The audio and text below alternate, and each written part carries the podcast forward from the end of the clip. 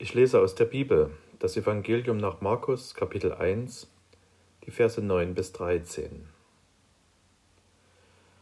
Zu dieser Zeit kam Jesus aus Nazareth in Galiläa zu Johannes. Er ließ sich von ihm im Jordan taufen. Dann stieg Jesus aus dem Wasser. In diesem Moment sah er, wie der Himmel aufriss. Der Geist Gottes kam auf ihn herab wie eine Taube. Dazu erklang eine Stimme aus dem Himmel. Du bist mein geliebter Sohn, an dir habe ich Freude. Gleich danach trieb der Geist Jesus in die Wüste. Dort wurde er vierzig Tage vom Satan auf die Probe gestellt. Jesus lebte mit den wilden Tieren zusammen und Engel sorgten für ihn.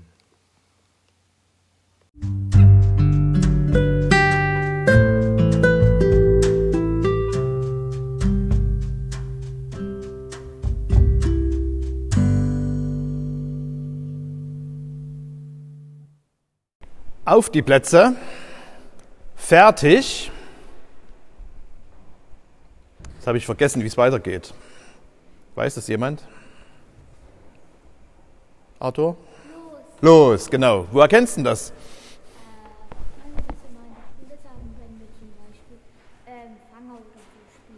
Genau, vom Spielen kennt man es, ne? oder auch vom Sport. So hört sich's an, wenn etwas losgeht, wenn ein Rennen beginnt. Auf die Plätze, fertig, los. Und gerade auf der kurzen Strecke, 60 Meter, 100 Meter, da hängt viel am Start. Da kann man ein Rennen schon am Start verlieren. Was passiert denn, wenn jemand zu zeitig losrennt?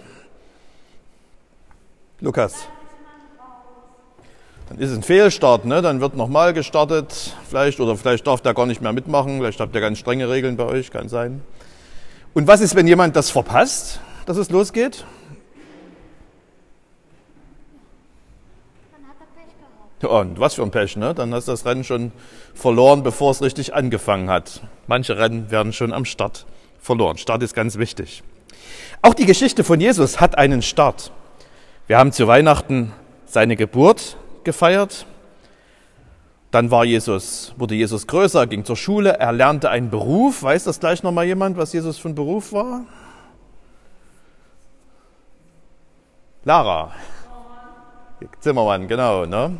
Und eines Tages, da hängte Jesus den Zimmermanns Hammer und die Säge an den Nagel und machte was anderes. Und das hatte auch einen Start und den haben wir uns gerade ein bisschen erzählen lassen aus der Bibel. In der Bibel steht, oder dieser Start von Jesus hat was mit Johannes dem Täufer zu tun, der ja auch zu sehen ist auf dem Bild. Und in der Bibel steht, was er den Menschen seiner Zeit gesagt hat. Ich lese das mal vor. Er hat gesagt, nach mir kommt einer, der ist mächtiger als ich. Ich bin nicht einmal wert, mich zu bücken und ihm die Riemen seiner Sandalen aufzuschnüren. Ich habe euch mit Wasser getauft, aber er wird euch mit heiligem Geist taufen. Johannes sagt sozusagen auf die Plätze. Passt auf, jetzt fängt was Neues an. Verpasst das bloß nicht.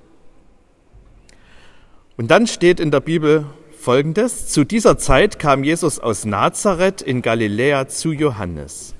Er ließ sich von ihm im Jordan taufen. Dann stieg Jesus aus dem Wasser. In diesem Moment sah er, wie der Himmel aufriss. Der Geist Gottes kam auf ihn herab wie eine Taube. Dazu erklang eine Stimme aus dem Himmel. Du bist mein geliebter Sohn, an dir habe ich Freude. Das öffentliche Auftreten von Jesus beginnt nicht damit, dass er sich Jünger, also erwachsene Schüler sucht. Das macht er später. Das öffentliche Auftreten von Jesus beginnt nicht damit, dass er Geschichten von Gott erzählt. Das macht er später. Das öffentliche Auftreten von Jesus passiert nicht damit, dass er Menschen heilt. Das macht er später. Das öffentliche Auftreten von Jesus beginnt damit, dass er erstmal gar nichts macht. Es beginnt damit, dass er etwas empfängt, etwas sieht und etwas hört. Jesus empfängt die Taufe. Jesus hat jetzt selber viel gemacht und viel gegeben, aber seine Geschichte beginnt damit, dass er etwas empfängt. Man kann sich nämlich nicht selber taufen. auch als Erwachsener nicht. Die Taufe kann ich immer nur empfangen. Und Jesus sieht etwas. Jesus sieht den Himmel aufreißen. Das heißt nicht, dass die Regenwolken wegziehen und die Sonne durchbricht, so wie wir uns das vielleicht heute wünschen würden, sondern es heißt Gottes Wirklichkeit, Gottes Gegenwart führt für ihn zum Greifen nah. Bei der Taufe tut sich der Himmel für uns auf. Der Geist Gottes kommt wie eine Taube auf ihn herab. Auch da macht Jesus nichts selber. Er empfängt den Geist Gottes und aus diesem Geist wird er dann später reden und handeln. Und Jesus hört etwas.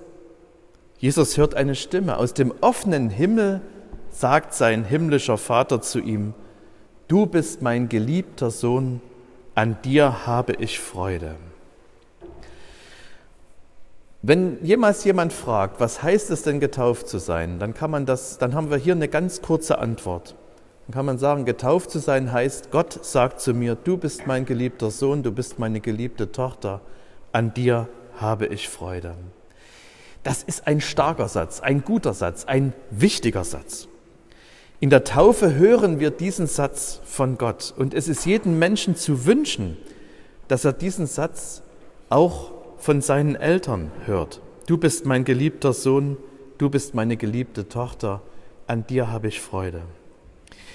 Es ist leider zu befürchten, dass manche hier sind, vor allen Dingen von den Erwachsenen vielleicht, die diesen Satz nie von ihren Eltern gehört haben, denen immer nur direkt oder indirekt gesagt wurde, was sie falsch machen, obwohl man es ihnen doch schon tausendmal gesagt hat, denen immer nur gesagt wurde, was sie nicht können, obwohl man es ihnen schon tausendmal gezeigt hat denen immer nur gesagt wurde, welchen Anforderungen sie nicht genügen.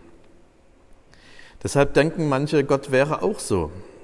Jemand, dem man es nie recht macht und der nur darauf wartet, dass er mit uns schimpfen kann und viel öfter mit uns schimpft, als er uns lobt. Du bist mein geliebter Sohn, an dir habe ich Freude. Dieser Satz war wichtig für Jesus, denn gleich danach kam etwas ganz Schweres für ihn. Ich lese nochmal aus der Bibel vor. Gleich danach trieb der Geist Jesus in die Wüste. Dort wurde er 40 Tage vom Satan auf die Probe gestellt. Jesus lebte mit den wilden Tieren zusammen und Engel sorgten für ihn. Wer weiß, wie das ausgegangen wäre, wenn Jesus nicht diesen Satz im Rücken gehabt hätte. Du bist mein geliebter Sohn, an dir habe ich Freude. Und wer weiß, wie es für uns ausgeht, denn wir werden ja auch in die Wüste des Lebens geschickt und wilde Tiere lauern manchmal auf uns. Und dann wäre es schlecht, wenn wir denken würden, Gott hat da riesige Erwartungen an uns und dass wir ihn nur ja nicht enttäuschen und er wartet nur darauf, uns anzuschreien und rauszuschmeißen, wenn wir das nicht so hinkriegen. In der Wüste des Lebens, von wilden Tieren belauert, da müssen wir seine liebevolle Stimme im Kopf haben die zum ersten Mal bei unserer Taufe und dann immer wieder zu uns gesagt hat, du bist mein geliebter Sohn, du bist meine geliebte Tochter, an dir habe ich Freude. Auf die Plätze, fertig, los. Vom Start hängt viel ab. Die öffentliche Wirksamkeit von Jesus beginnt da nicht mit dem, was er tut, sondern sie beginnt damit, dass Jesus etwas empfängt, etwas sieht und etwas hört. Und erst dann bringt er die gute Nachricht von Gott zu den Menschen. Auch wir sollen die gute Nachricht von Gott zu den Menschen bringen. Auch das beginnt damit, dass wir etwas empfangen, etwas sehen, etwas hören. Und weil Jesus der auferstandene Herr ist und weil wir, so sagt es die Bibel, sein Körper, sein Leib sind, deshalb können auch wir diesen Satz hören, der zu Jesus gesagt wurde. Du bist mein geliebter Sohn, du bist meine geliebte Tochter an dir habe ich Freude.